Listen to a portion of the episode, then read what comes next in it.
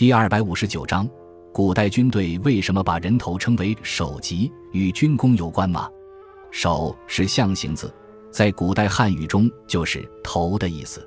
金文中，上半部分代指头皮和毛发，下半部分则指人的脸部和五官。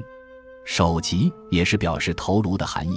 那么，首和级是从什么时候起联系到一起的呢？这与中国古代的军功制度密不可分。古代打仗，无论将军还是士兵，都希望能够建功立业。评定军功的大小，主要看杀敌的多寡。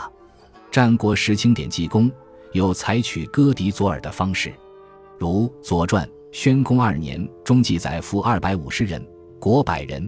其中“国”就是割地耳朵的含义，以为杀了一百多人。守和及联系起来，源于秦国的商鞅变法。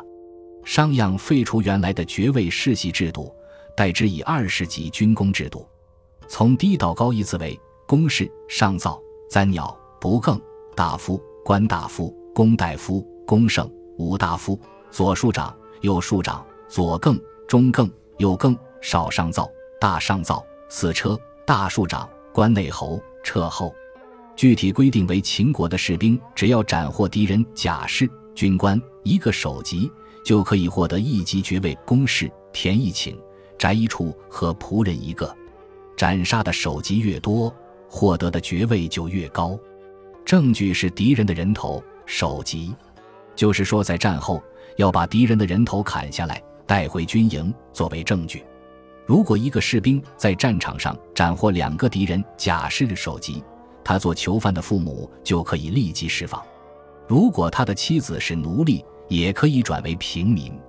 杀敌人五个的甲士，可拥有五户人的仆人。